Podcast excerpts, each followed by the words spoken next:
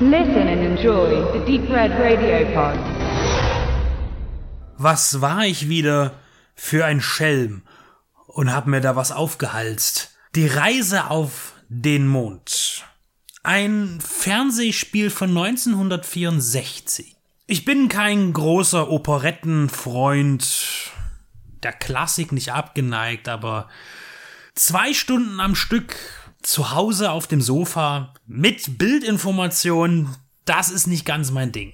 Ich schmähe ja schon Konzert-DVDs, eine der merkwürdigsten Erfindungen überhaupt, da es gar keinen Unterhaltungswert für mich hat, selbst wenn mich die Musik der betreffenden Interpreten berührt und interessiert. Die Reise auf den Mond mit Musik von Jacques Offenbach 1875, wenn ich mich jetzt nicht irre, äh, erstmals erschienen, aufgeführt, veröffentlicht, äh, angelehnt an, lose angelehnt an die Geschichte von Jules Verne. Ein sehr beliebtes Thema wurde oft, ja, adaptiert im Film und eben auch jetzt hier musikalisch. Und 1964 gab es eben dazu vom NDR-Fernsehen ein Fernsehspiel. Für mich nicht uninteressant natürlich das Auftreten von Heinz Erhardt hier.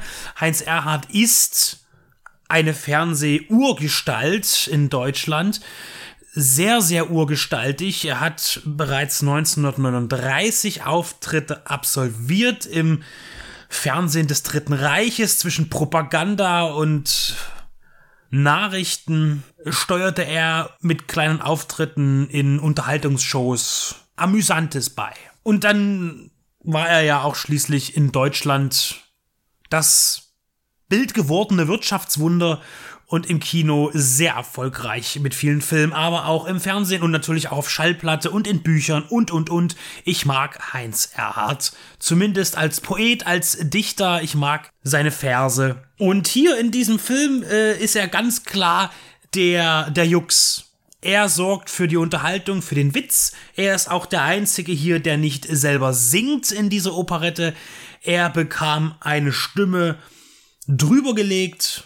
Kurt Marschner hat das für Heinz Erhardt getan. Das lässt man jetzt aber einfach nicht über sich ergehen. Nein, dazu darf Heinz Erhardt dann auch noch einen Witz machen, dass er nicht mit seiner eigenen Stimme singt. Er spielt in der Geschichte den ja, Herrn Mikroskop. Das ist ein Gelehrter, der Gelehrte des Königs Flan den Vierten äh, und sein Sohn. Die sind mondsüchtig, die wollen gern mal irgendwie da hoch und dann muss halt der Mikroskop was bauen, das macht er auch und dann fliegen sie zum Mond. Und da treffen sie dann auf den Mondkönig Kosmos. Und dann gibt es hin und her und es gibt eine Geschichte. So, genau, noch eine Geschichte. Und zwar geht es darum, dass äh, der Mond und die Erdenbewohner gänzlich unterschiedlich, eigentlich gegensätzliche ja, Traditionen und Lebensweisen haben. Da ist alles irgendwie ein bisschen umgekehrt. Für äh, besondere Verdienste bekommt man keine Preise, nein, man bekommt sie aberkannt, denn, denn als geborener Mondenbürger bekommt man sofort alle Medaillen und Preise zur Geburt und die werden einem dann aberkannt, Stück für Stück, wenn man was geleistet hat. Und genauso könnte man das eben sehen. Vieles ist umgekehrt. Es ist eine Art Satire auf den Erdenmenschen und seine Zivilisation und all den Prunk und Pomp, den man da so macht. Auch das Regieren ist eine schwere Sache. Ja, der König Flan, der ist ja König wahrscheinlich auch von Geburtsrecht her. Auf dem Mond wird der König gewählt, nämlich der, der am längsten schläft. Das ist nämlich eine Strafe dort. Und das ist ganz amüsant. Und das Schlimmste ist aber, vor allen Dingen in Anbetracht dessen, dass sich der Sohn des Königs in die Tochter des Königs des Mondes verliebt, dass es die Liebe ja gar nicht gibt auf dem Mond. Also man kennt sie nicht, sagt man, man kennt sie aber doch. Das ist ein bisschen dramaturgisch ein, ein Paradoxon, aber man sieht sie als Krankheit an, ist verpönt. Ne? Äh, ja, und auch mit dem Sex ist das so eine Sache. Also Liebe und Sex, das kennt man dann nicht so. Die Kinder kommen alle irgendwie aus dem Reich der Kinder auf der Rückseite des Mondes. Das sind nämlich nicht die Nazis, sondern da kommen die Kinder vom Mond her. Und natürlich wird aber eine Liebe entfacht, nämlich durch einen Apfel. Ne? Ist bekannt. Adam und Eva. Und weil natürlich jetzt die Erdenbürger mit dem Apfel dann die Tochter des Mondkönigs vererdlicht haben, gibt es natürlich Ärger, es gibt noch ein paar andere äh, Missgeschicke kultureller Art, sodass die Erdenbürger am Ende vor Gericht stehen. Und am Ende löst sich aber natürlich alles in Wohlgefallen auf, weil die Liebe am Ende doch immer gewinnt. Und das Fernsehen hat es hier umgesetzt. Es ist natürlich ein sehr, sehr theaterhafter Charakter. Wir haben ein sehr funktionelles, einfaches Bühnenbild, gestaltet von Karl Gröning. Regie führte Ulrich Erfurt. Und es ist nun mal, ja, eine Operette. Es wird gesungen und ein wenig gespielt, ein wenig gesprochen und viel gesungen. Wir haben Unterstützung im technischen Bereich durch kleine Animationsstücke, die eingeblendet werden, um ja natürlich nicht umsetzbare Situationen darzustellen, wie zum Beispiel großes Publikum.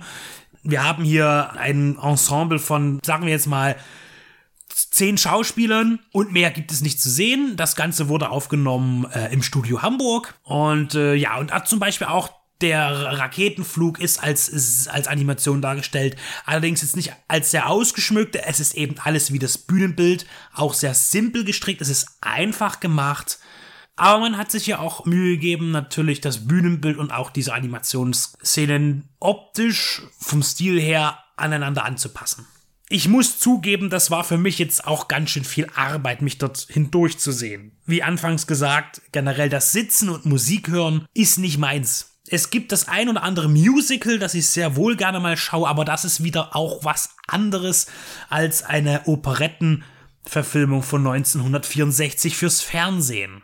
Es ist auf jeden Fall interessant, wie Fernsehen einmal funktioniert hat und dass gerade auch diese Spiele hier auch eher wie ein Theaterstück funktionieren. Ich denke da auch noch an Peterchens Mondfahrt zum Beispiel und es gab ja auch äh, viele Kriminalgeschichten, die dann auch wirklich wie an einem Stück abgedreht wurden, teilweise sogar noch live übertragen worden. Das ist für heutige Verhältnisse, für eine Generation, die vielleicht noch eine nach mir äh, ist, völlig unverständlich. Für mich ist es dann schon ein bisschen schwer zu ertragen, aber es ist auch interessant, an wen PDAX, wo das jetzt auf DVD erschienen ist, gerichtet ist, an welches Publikum.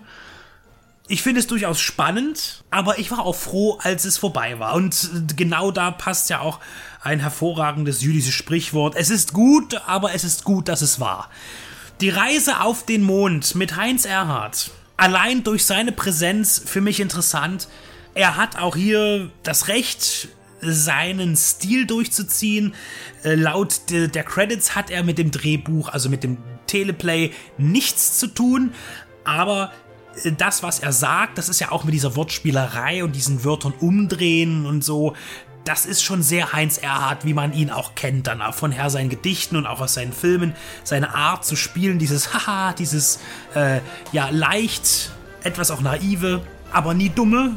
Aber ob das reicht, um das alles hier zu verkaufen, ist eine andere Frage. Ich denke, zu der Zeit, in den frühen 60ern, war das ein Knaller, ein Straßenfeger möglicherweise.